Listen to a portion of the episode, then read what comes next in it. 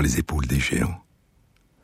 Se tenir sur les épaules des géants et voir plus loin, voir dans l'invisible, à travers l'espace et à travers le temps. Pouvoir s'évader du présent, remonter vers le passé à contre-courant, de génération en génération, d'origine en origine, vers nos origines premières, pouvoir distinguer à travers le long écoulement des âges des éclats de passé qui, soudain, ressurgissent de l'oubli. Tenter de faire revivre, d'imaginer, de ressentir l'étrange splendeur de ces mondes qui n'ont cessé de se transformer, de se réinventer sous des formes toujours nouvelles. Ces mondes disparus qui nous ont donné naissance, dont nous retrouvons peu à peu des vestiges, et dont nous sommes, avec tous les êtres qui nous entourent aujourd'hui, les seuls survivants. Tant d'autres, avant nous, se sont tenus sur le sol où nous nous tenons aujourd'hui. Sur les épaules de Darwin, Jean-Claude Amezen, sur France Inter.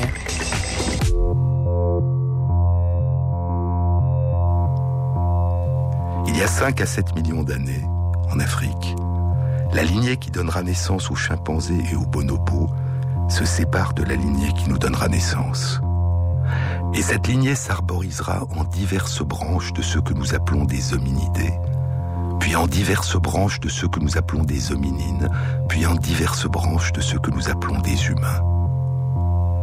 Mais quand nos lointains cousins et nos lointains ancêtres sont-ils devenus humains?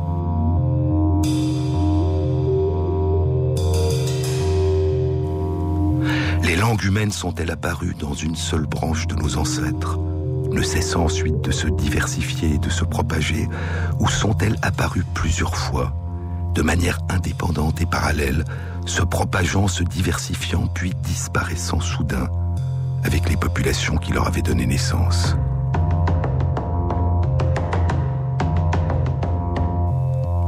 Comment communiquer entre eux les hominidés qui fabriquaient des outils de pierre taillée il y a plus de 2 600 000 ans, et peut-être déjà il y a plus de 3 millions d'années, parlaient-ils des langues humaines semblables aux nôtres? Comment communiquaient les hominines Homo erectus, dont les traces les plus anciennes découvertes à ce jour en Afrique datent d'il y a 1 900 000 ans, et qui sont probablement les lointains ancêtres des hommes et des femmes modernes, et des hommes et des femmes de Néandertal nous ne le savons pas. Ce que l'on sait, ou plutôt ce que l'on suppose, c'est que les populations d'Homo erectus semblent avoir été les premiers hominines, la première forme d'humanité à avoir quitté l'Afrique et à avoir parcouru le monde. Des vestiges de leur présence datant d'il y a 1 800 000 ans ont été découverts en Europe de l'Est, en Géorgie, sur le site de Dmanisi. Et des vestiges datant d'il y a 1 600 000 ans ont été découverts en Chine du Nord, à Nihouan, et très loin au sud, en Indonésie, à Sangiran.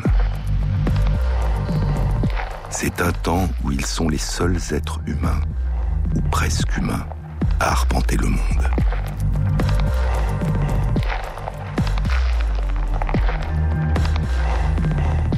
Il y a un million deux cent mille ans, des hominines d'origine inconnue s'établissent en Europe du Sud, dans la grotte de Cima del Elefante, le puits de l'éléphant, dans les montagnes de la Sierra de Atapuerca, dans le nord-ouest de l'Espagne.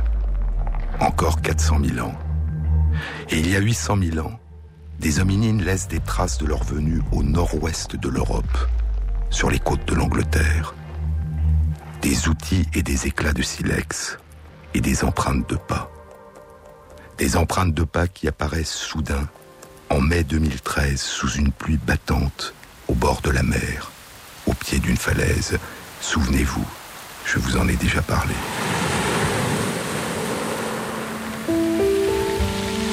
C'est sur une plage du sud-est de l'Angleterre, la plage de Happisburgh, une petite ville dans le comté de Norfolk.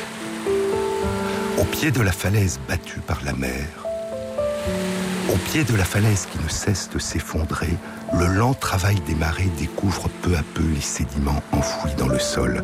Puis, en deux semaines, la mer effacera jamais ses traces de pas.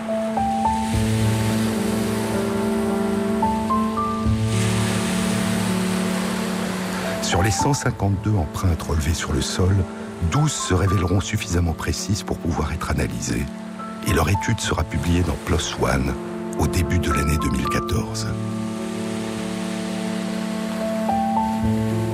À partir de la reconstitution en trois dimensions de ces 12 empreintes de pas, les chercheurs déduiront le nombre de marcheurs, 5 personnes, et leur taille.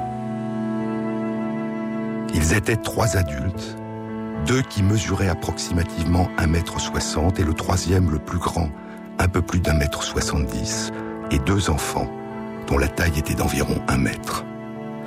Les vestiges de plantes retrouvés dans les sédiments voisins permettent d'imaginer une forêt de pins et d'épicéas, avec quelques bouleaux, des aulnes et de la bruyère. Et à travers cette forêt, il y a plus de 800 000 ans, au long d'une rivière, trois adultes et deux enfants marchaient vers le sud. Est-ce le printemps? Dans le bourdonnement des insectes, le chant des oiseaux, le parfum des fleurs et des bourgeons en train de s'ouvrir Est-ce l'été?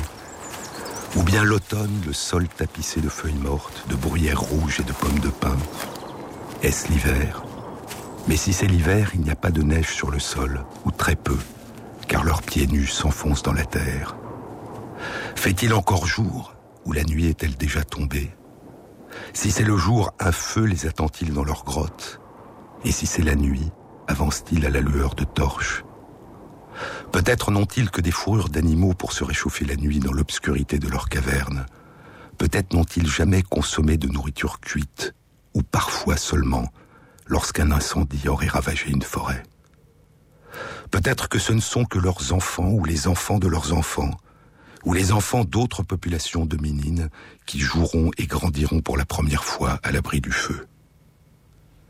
Les traces les plus anciennes à ce jour de la domestication du feu ont été découvertes loin de là, à plus de 2000 kilomètres de distance au Moyen-Orient, sur un site en Israël dans la partie nord de la vallée du Jourdain, sur les rives du lac de la Houla. Elles datent d'il y a 750 000 ans. Et ainsi, si la domestication du feu dans le monde vivant est impropre de l'homme, c'est impropre de l'homme qui précède de longtemps la naissance des premiers êtres que nous appelons humains. C'est une invention culturelle des hominines. 50 000 ans plus tôt, en Angleterre, sous la falaise de Habitsburg, il y a des outils de silex, mais il n'y a pas de traces de feu, ni de vestiges de graines brûlées, de gibier ou de poissons cuits. Mais est-ce la grotte des marcheurs? Nous ne savons ni d'où ils viennent, ni où ils vont. Longent-ils la côte ou s'enfoncent-ils dans l'intérieur des terres? Il y avait 152 empreintes qui se sont inscrites sur le sol. Seules 12 ont pu être analysées. Les traces de pas de 5 personnes, sont-ils 5 ou 10 ou 30 Est-ce une petite famille ou une tribu? Sont-ils des voyageurs qui regagnent un autre site ou des rescapés qui fuient à la recherche d'un nouvel abri? Parlent-ils en marchant ou avancent-ils en silence? Et s'ils se parlent, dans quelle langue échangent-ils? Avec quels mots Quelle mimique Quel geste Nous ne le savons pas. Nous ne pouvons que contempler l'image des traces de leurs pas sur le sol et imaginer tout ce qui manque dans cette image. La seule chose qui a pu être déduite des empreintes de leurs pas, c'est qu'ils pourraient avoir fait partie d'une population dominine, Homo antecessor, une lignée qui descend de l'Homo erectus et qui est cousine des ancêtres communs aux hommes et aux femmes modernes et aux hommes et aux femmes de Néandertal. À la même époque, au-delà de la mer, à plus de 1000 kilomètres au sud, des ossements fossiles témoignent de la présence d'autres Homo antecessors au nord-ouest de l'Espagne, dans la grotte de Grandolina, dans les montagnes de la Sierra de Atapuerca. 200 000 ans s'écouleront. Et il y a environ 600 000 ans, deux lignées dominines vont se séparer. C'est la période où on commence à entrevoir des traces indirectes de notre généalogie, où des recherches récentes ont commencé à reconstituer les grandes lignes, encore floues, de notre émergence.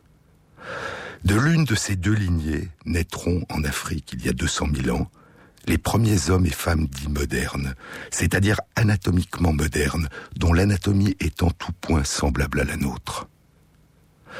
De l'autre lignée émergeront en Europe et en Asie, il y a 250 000 ans, les premiers hommes et femmes qui ont toutes les caractéristiques anatomiques des hommes et des femmes dits de Néandertal.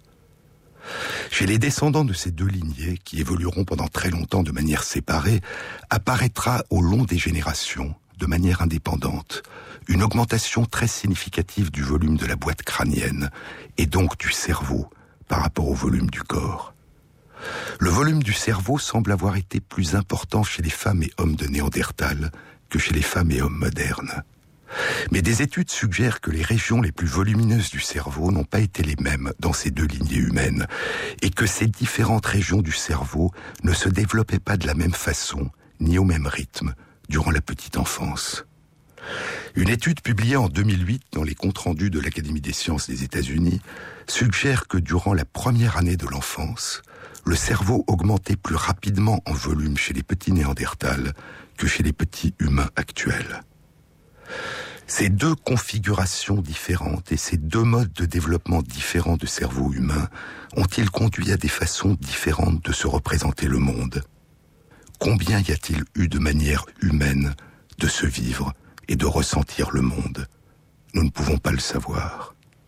En revanche, ce que l'on sait, ou plutôt ce que l'on pense, c'est que l'émergence de la nouveauté au long de plusieurs centaines de milliers d'années ne s'est pas faite soudainement, en bloc, mais de manière progressive, fractionnée, en mosaïque, par addition successive de différentes modifications.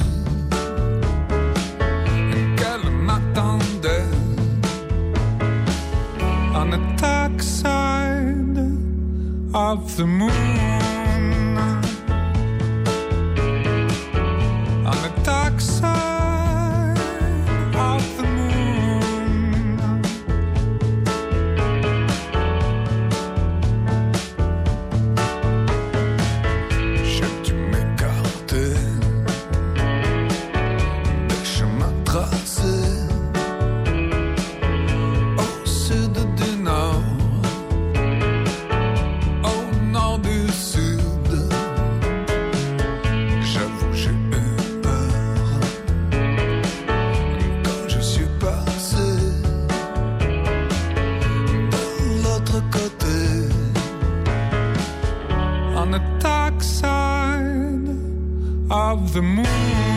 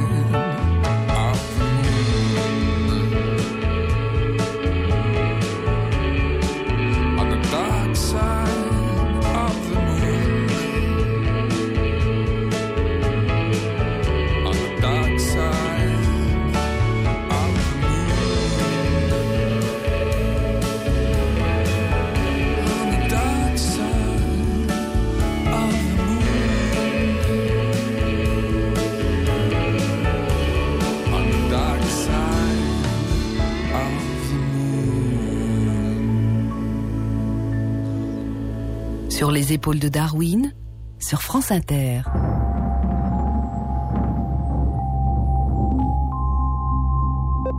Jean-Jacques Hublin, qui dirige aujourd'hui le département d'évolution humaine à l'Institut Max Planck de Leipzig, en Allemagne, avait proposé que l'émergence des premiers hommes et femmes de Néandertal ne s'est pas faite soudainement, mais d'une manière progressive, par addition successive de différentes modifications.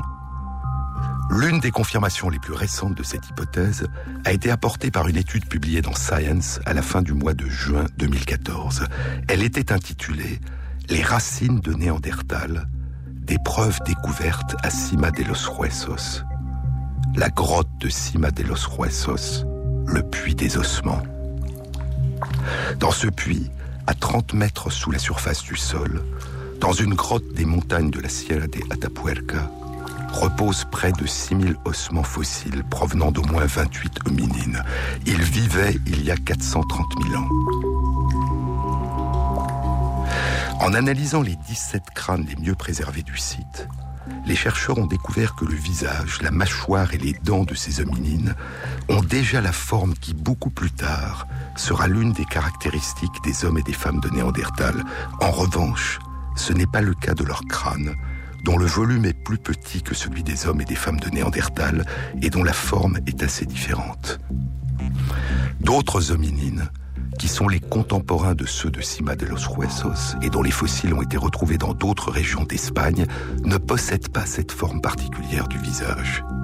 Et ainsi, plus de 150 000 ans avant l'émergence de celles et de ceux que l'on appellera les Néandertaliens, parmi les nombreuses populations distinctes d'hominines qui vivaient en Europe, la population des hominines de Cima de los Huesos a déjà certaines des caractéristiques de la forme du visage qui sera celle des Néandertaliens.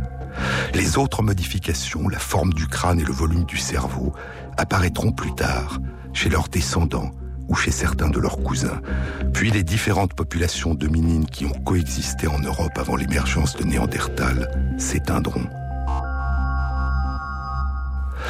Les auteurs de l'étude écrivent nos résultats suggèrent que les modifications du visage ont constitué la première étape dans l'évolution vers la lignée néandertale.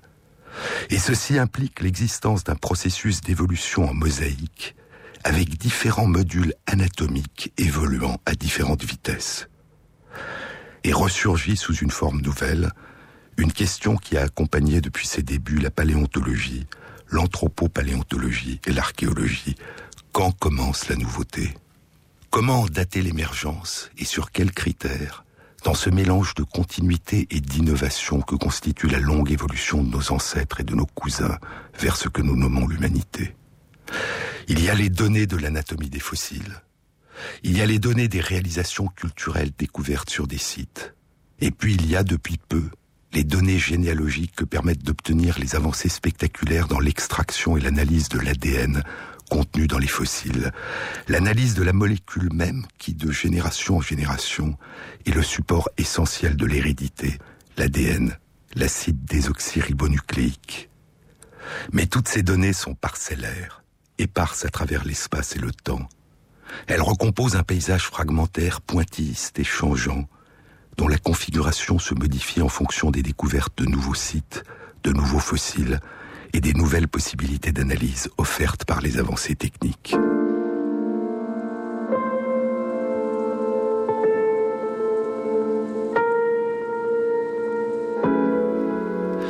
Si l'on considère que la véritable naissance des hommes et des femmes de Néandertal date d'il y a 250 000 ans, cela faisait déjà 200 000 ans qu'ils habitaient l'Europe et l'Asie, quand les hommes et les femmes dits modernes ont posé pour la première fois le pied en Europe.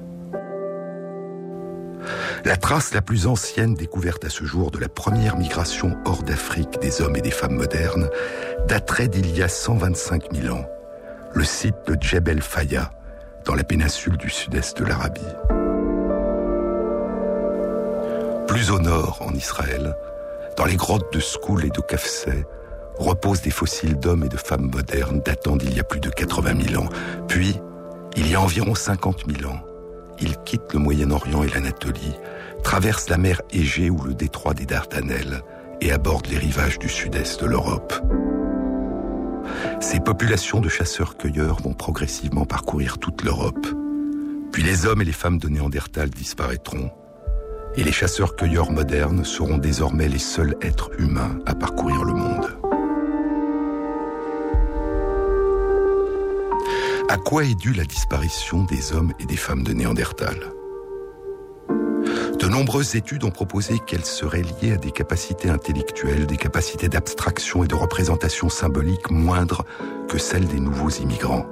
Ce qu'on nomme les qualités humaines ou le degré d'humanité qu'on attribue aux hommes et aux femmes de Néandertal fait depuis longtemps l'objet de débats parfois âpres à partir de l'analyse des sites qu'ils occupaient et de leur réalisation dont il nous reste des vestiges. Mais la préhistoire, comme l'histoire, est écrite par les survivants. Et la seule qualité évidente des survivants est d'avoir survécu. Elle ne nous dit rien d'autre sur l'humanité de ceux et de celles qui ont disparu, sur leur conception du monde, sur la manière dont ils vivaient leur humanité, sur ce qu'ils étaient, imaginaient, pensaient, espéraient. Rien sur leur langue, leur chant et leurs rêves.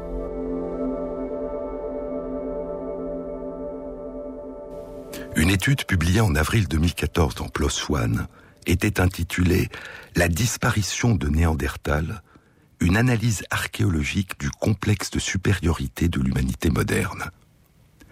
L'étude faisait une synthèse de différentes données disponibles à partir de l'étude des différents sites préhistoriques, des données qui concernaient les méthodes de chasse, l'utilisation de l'espace dans les grottes, les capacités d'innovation, les procédés de fabrication d'outils et la pyrotechnologie, l'utilisation maîtrisée du feu comme instrument technique.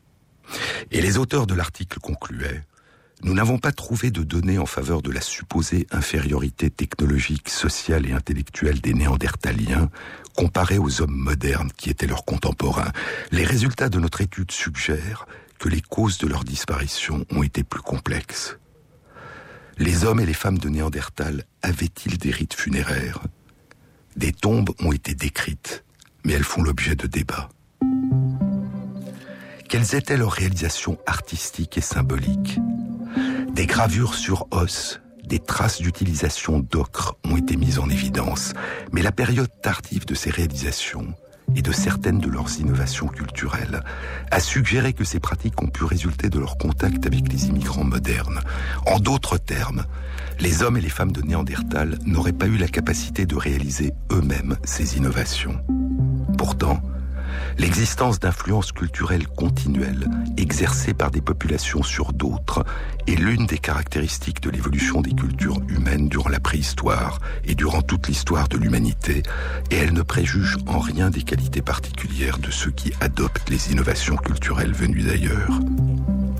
À intervalles réguliers, des études suggèrent l'existence de formes d'art symboliques jusque-là inconnues chez les hommes et les femmes de Néandertal. Une étude publiée en 2012 dans Science et qui fait l'objet de débats concerne la présence d'empreintes de mains sur une paroi rocheuse de la grotte del Castillo, au nord-ouest de l'Espagne, qui daterait de près de 41 000 ans et précéderait la venue dans la région d'hommes et de femmes modernes. Cette semaine, une nouvelle étude vient d'être publiée dans les comptes rendus de l'Académie des sciences des États-Unis. Elle est intitulée Une gravure sur roche réalisée par des Néandertaliens à Gibraltar. La gravure découverte sur les parois de la grotte de Koran, à Gibraltar, est une petite gravure géométrique faite d'une croix et de rectangles entrecroisés dont les chercheurs ont estimé que la réalisation avait nécessité plus d'une centaine d'incisions successives, repassant sur les incisions précédentes, faites à l'aide d'un poinçon de pierre. Les sédiments qui recouvrent la gravure suggèrent qu'elle date d'il y a plus de 39 000 ans, une période à laquelle on n'a pas retrouvé à ce jour de vestiges de présence d'hommes et de femmes modernes dans cette région. Le caractère hautement géométrique de cette gravure suggère, écrivent les chercheurs, l'existence d'une pensée symbolique élaborée chez les Néandertaliens. Mais quelles qu'aient pu être les capacités d'abstraction et de représentation symbolique des hommes et des femmes de Néandertal, et quelles qu'aient pu être les causes de leur disparition, une question qui a fait l'objet de nombreuses études et de nombreux débats concerne la date de leur disparition, et donc la durée de leur coexistence dans les mêmes régions, en Europe, avec les hommes et les femmes modernes.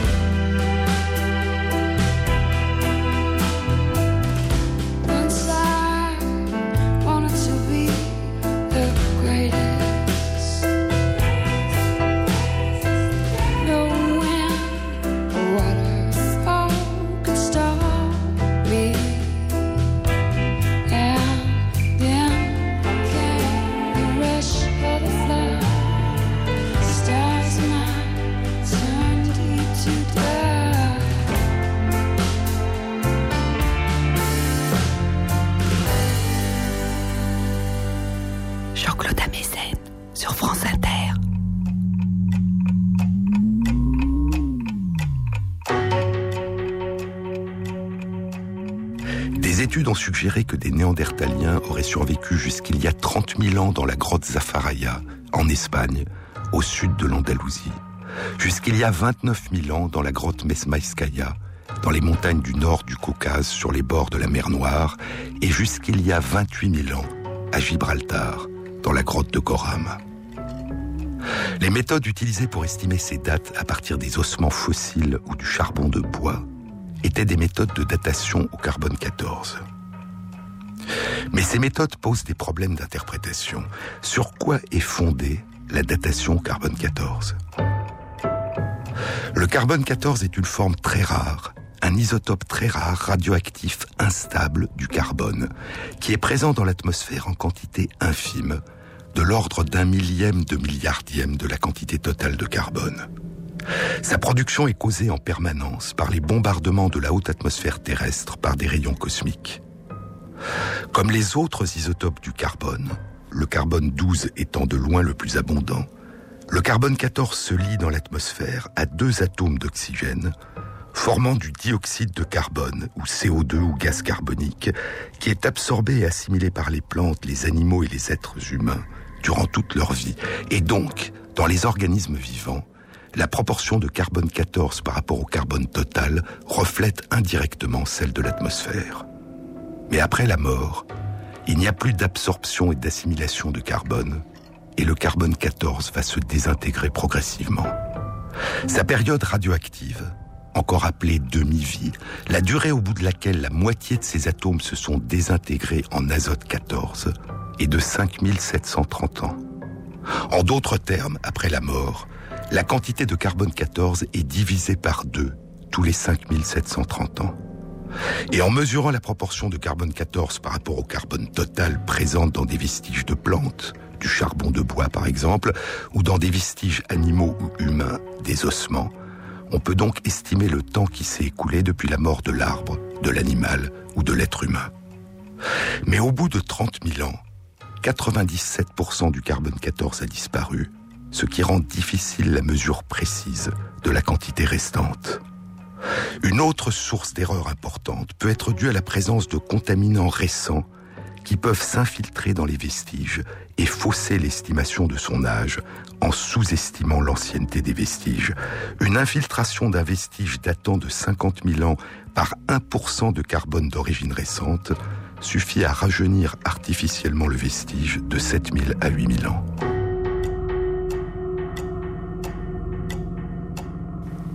Tom Hayam dirige l'unité de datation au radiocarbone au laboratoire d'archéologie et d'histoire de l'art de l'université d'Oxford.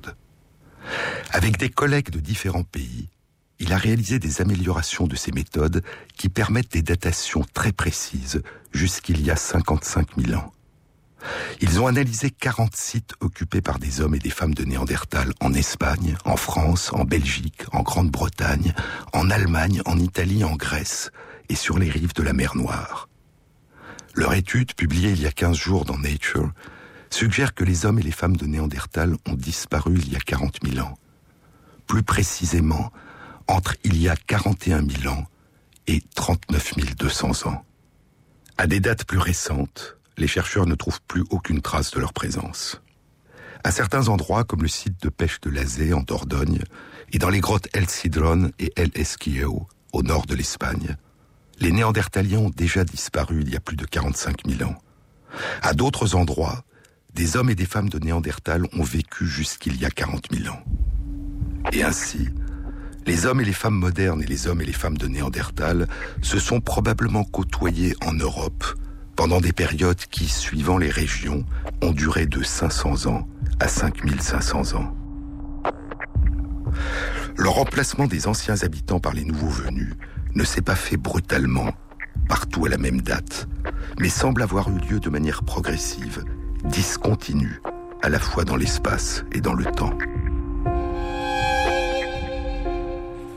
On ne sait toujours pas quelle a pu être la cause de la disparition des hommes et des femmes de Néandertal, mais l'étude suggère que leur coexistence en Europe a été plus brève que ce que l'on pensait jusque-là. Et il ne s'agit pas simplement de la disparition de nos lointains cousins. Je vous en ai déjà parlé une série d'études publiées depuis quatre ans a révélé que les hommes et les femmes de Néandertal ne sont pas seulement les cousins de l'humanité d'aujourd'hui, mais aussi pour partie ses ancêtres. Svante Pebo, qui travaille à l'Institut Max Planck d'anthropologie évolutionniste de Leipzig en Allemagne, et qui est le pionnier depuis 30 ans de l'étude de l'ADN des fossiles, raconte cette aventure dans un livre publié en février 2014 et non encore traduit en français, Neanderthal Men, In Search of Lost Genomes, l'homme de Néandertal à la recherche des génomes perdus.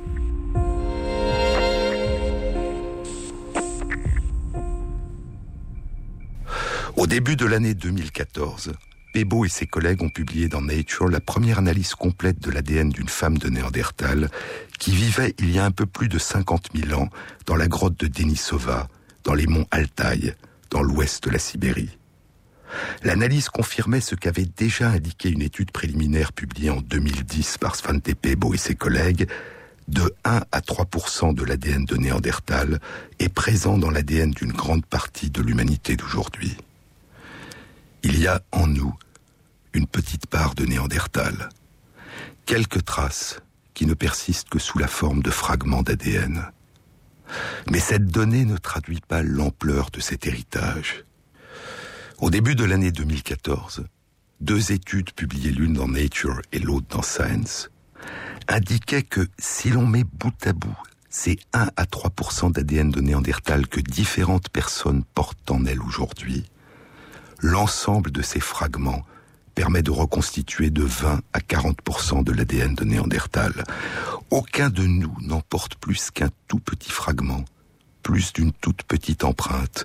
Et ces fragments, ces empreintes, sont différents d'une personne à une autre, mais collectivement, dans la population humaine dans son ensemble, sous une forme mosaïque, c'est entre un cinquième et près de la moitié de l'ADN de nos cousins et ancêtres disparus qui survit et continue à se propager aujourd'hui.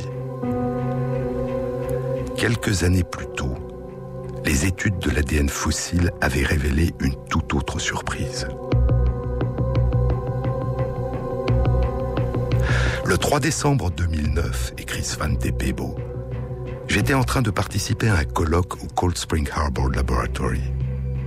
Alors que je partais de la salle à manger après le petit déjeuner pour gagner la salle de conférence, mon téléphone portable sonna.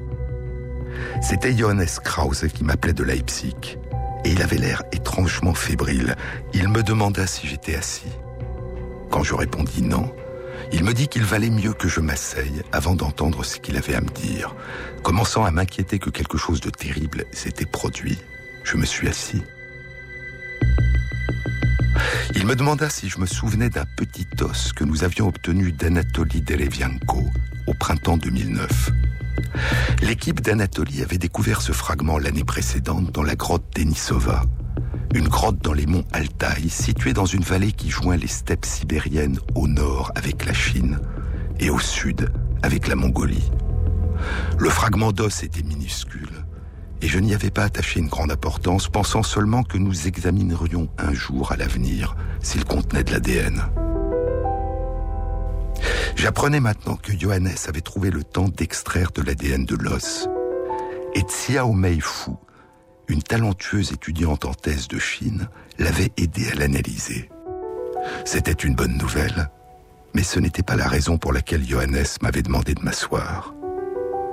Ce n'était ni un ADN de Néandertal, ni un ADN d'homme moderne, c'était quelque chose d'autre, complètement autre, un autre groupe humain aujourd'hui éteint. Après avoir accroché, je passais la matinée à marcher dans le vent le long de la plage, au-dessous de Cold Spring Harbor, et je pensais à cette jeune personne qui était morte loin d'ici, dans une grotte en Sibérie, il y a plusieurs milliers d'années. Tout ce qui restait de cette existence était un petit grain d'os, de la taille de deux grains de riz, un fragment de la dernière phalange de l'auriculaire, mais c'était suffisant pour nous dire qu'elle représentait un groupe humain qui nous était inconnu. Pouvions-nous découvrir qui étaient ces humains?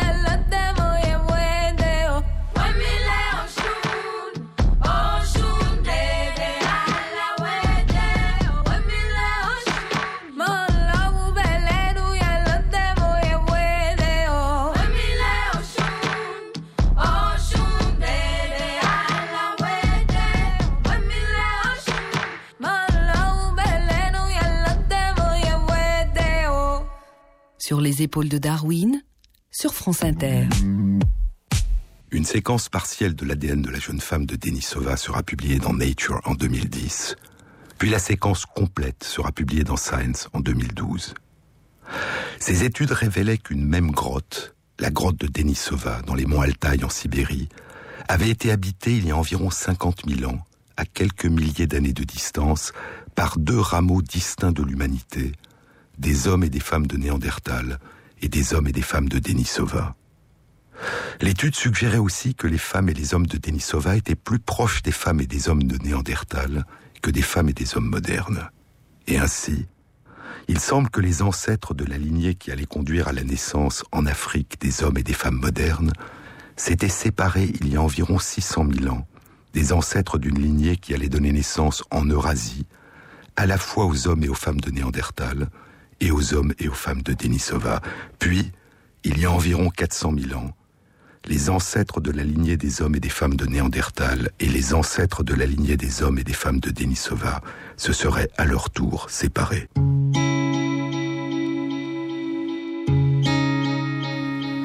Depuis quatre ans, l'étude de l'ADN ancien a fait surgir du passé un rameau disparu, jusque-là inconnu de la généalogie de l'humanité. Et à partir de l'analyse d'une molécule invisible à l'œil nu, qui avait persisté dans un fragment de phalange, la lignée inconnue à laquelle appartenait la femme de Denisova est soudain apparue à nos yeux. Quelque chose de cette lignée avait persisté. Une persistance aussi étrange et inattendue que celle du sourire du chat de Cheshire, qu'Alice au pays des merveilles voit flotter dans l'air après la disparition du chat. Mais à la différence d'Alice, qui a vu le chat avant de ne plus voir que son sourire, personne n'avait jamais rien vu qui évoquait l'existence de la lignée perdue des femmes et des hommes de Denisova. Aucun vestige, aucun squelette, aucun crâne qui permette de les identifier. Seul leur ADN a permis de découvrir la trace ancienne de celles et de ceux dont nous n'imaginions même pas l'existence.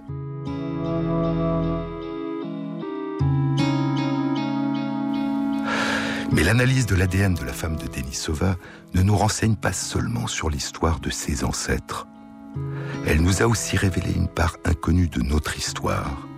La présence de 0,2% à 5% d'ADN de Denisova dans l'ADN d'une partie de l'humanité d'aujourd'hui. Et il semble donc que des unions, ou quand, on ne le sait pas, ont eu lieu entre des hommes et des femmes de Denisova et des femmes et des hommes modernes, dont certains d'entre nous portent encore aujourd'hui la trace.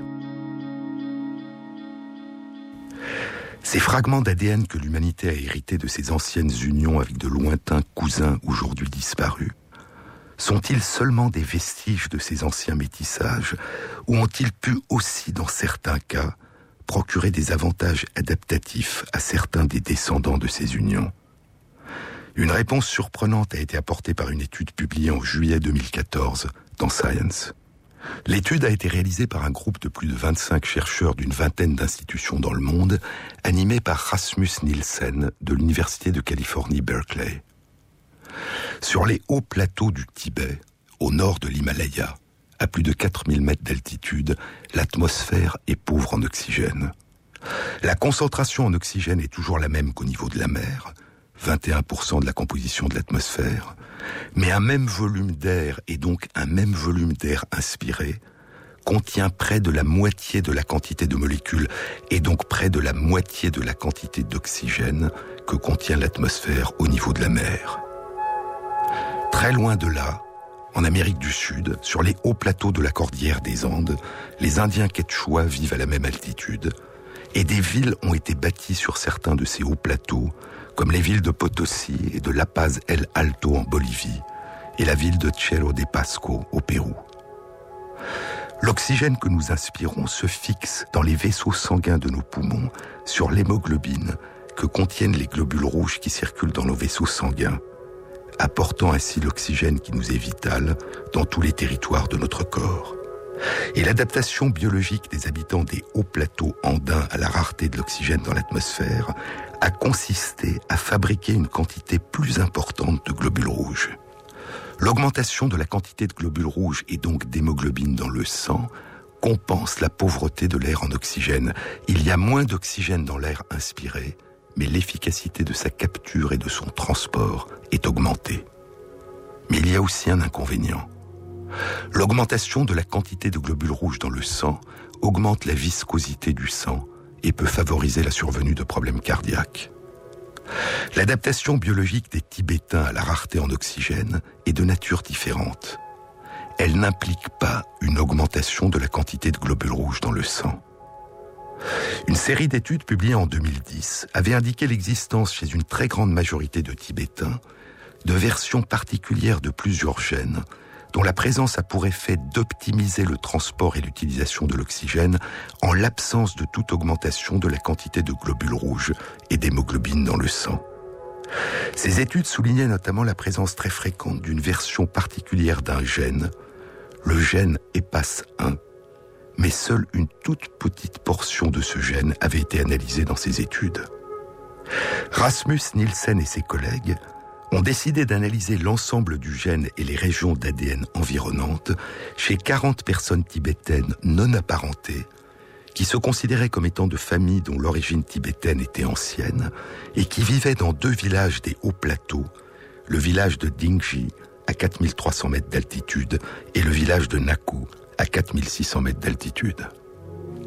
Puis ils ont comparé la séquence de ce fragment d'ADN à la séquence du même fragment contenant le même gène chez 40 personnes chinoises d'origine Han et chez plus de 1000 personnes appartenant à une quinzaine de populations différentes de par le monde dont l'ADN avait été analysé dans le cadre du projet international 1000 génomes humains.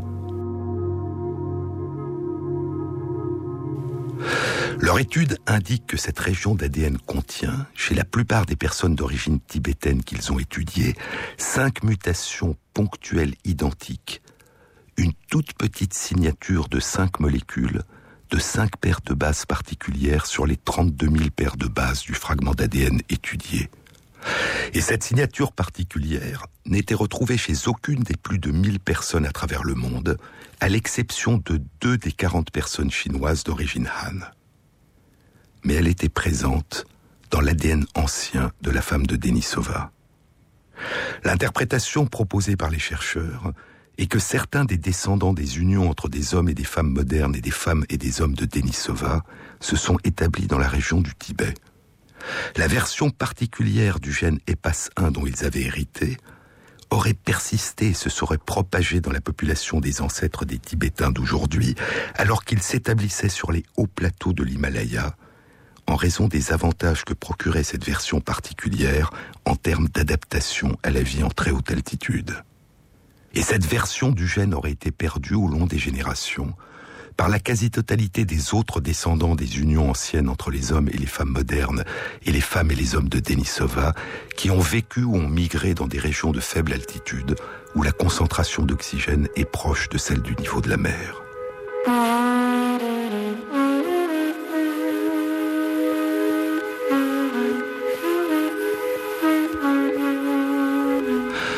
Maintenant, concluent les chercheurs, nous comprenons de plus en plus que l'évolution humaine a impliqué une quantité substantielle d'apports génétiques de divers rameaux archaïques de l'humanité.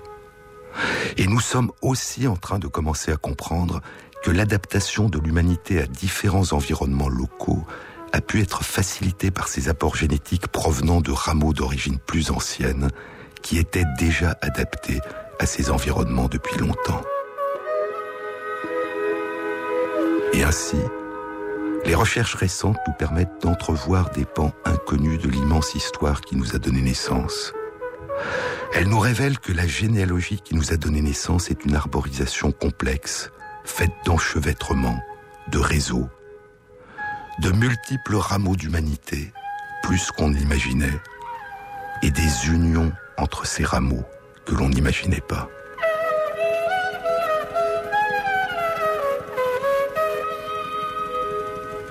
Qui sont vraiment nos ancêtres?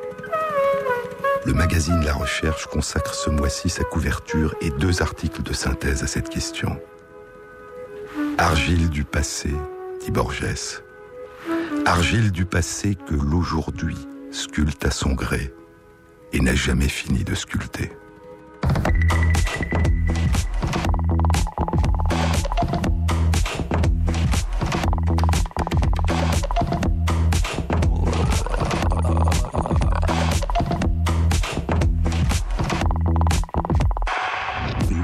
Émission a été réalisée par Christophe Imbert avec à la prise de son Michel Béziquian, au mixage Bruno Poncelet et Jean-Baptiste Audibert pour la programmation des chansons. Et merci à Christophe Magère qui met en ligne sur la page de l'émission Sur les épaules de Darwin, sur le site franceinter.fr, les références aux articles scientifiques et aux livres dont je vous ai parlé. Bon week-end à tous. À samedi prochain.